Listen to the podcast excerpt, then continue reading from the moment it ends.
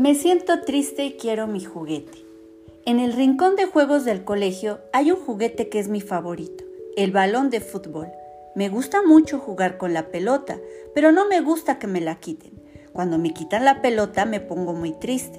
Cuando estoy triste, mis ojos se hacen pequeñitos, pequeñitos y mi boca se cae. No te pongas triste, me dice la maestra, me dicen mis amigos, y entonces la profesora no se da cuenta de lo que me está haciendo sentir en ese momento el no tener mi balón. No te pongas triste y pídele el balón a otro amigo, dice la profesora. Pero él no me lo devuelve y eso me hace estar aún más triste y me hace llorar. Cuando estoy triste, no me gusta que me hablen. Mi profesora me da la mano y eso me hace sentir un poco mejor. Nos han sentado juntos y la profesora ha dejado la pelota entre nosotros y se ha sentado a nuestro lado. Vengan chicos, mírense a los ojos, son amigos, tienen que compartir y hay que ser educados y pedir los juguetes con las palabras mágicas. Por favor, préstame la pelota, ha dicho la profesora. Mi amigo me ha dado un abrazo cuando estoy triste me gusta que me den abrazos y que sean amables conmigo. Ahora pásale la pelota a tu amigo, indica la profesora. Entonces nos hemos pasado la pelota y hemos jugado juntos con nuestro juguete favorito. Jugando juntos nos hemos reído muchísimo. Ya no estoy triste porque es mucho más divertido jugar a la pelota con todos los amigos. Bien chicos, como nos damos cuenta, en este cuento estamos platicando de cómo nos sentimos cuando no podemos tener un juguete que queremos o un juguete que nos hace divertirnos. En este momento quiero que recuerden cuando ustedes se han sentido así, que no les han compartido algún juguete que a ustedes les gusta mucho. Y vamos a reflexionar sobre esto. ¿Por qué se pone triste el niño del cuento?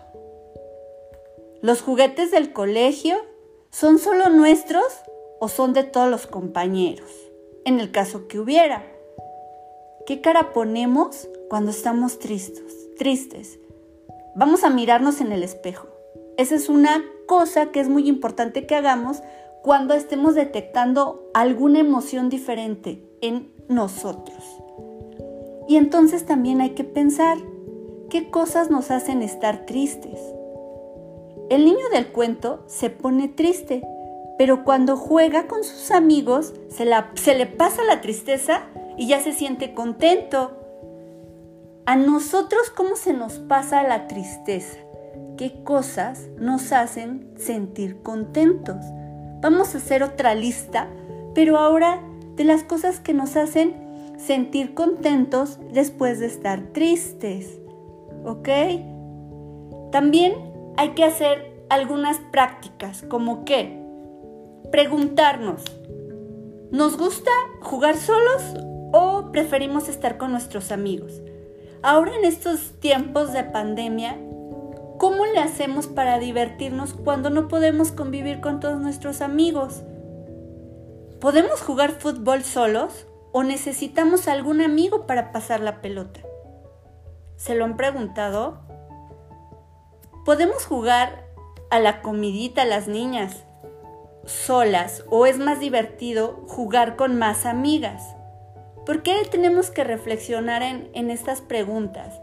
Pues muy importante porque ahorita, dadas las circunstancias, que no podemos convivir con todos nuestros compañeros o con todos nuestros amigos o con todos nuestros familiares, ¿qué estamos haciendo para poder divertirnos solos.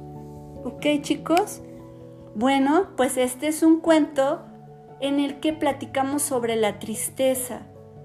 Y no se les olvide que la tristeza, igual que la alegría, es un estado de ánimo que hay que reconocer para poderles hacer saber a los demás o a nuestros papás, a nuestros amigos o a cualquier otra persona qué es lo que nos hace sentir tristes y ellos así nos puedan entender. Les mando un abrazo muy, muy, muy, muy fuerte y nos vemos en el próximo cuento.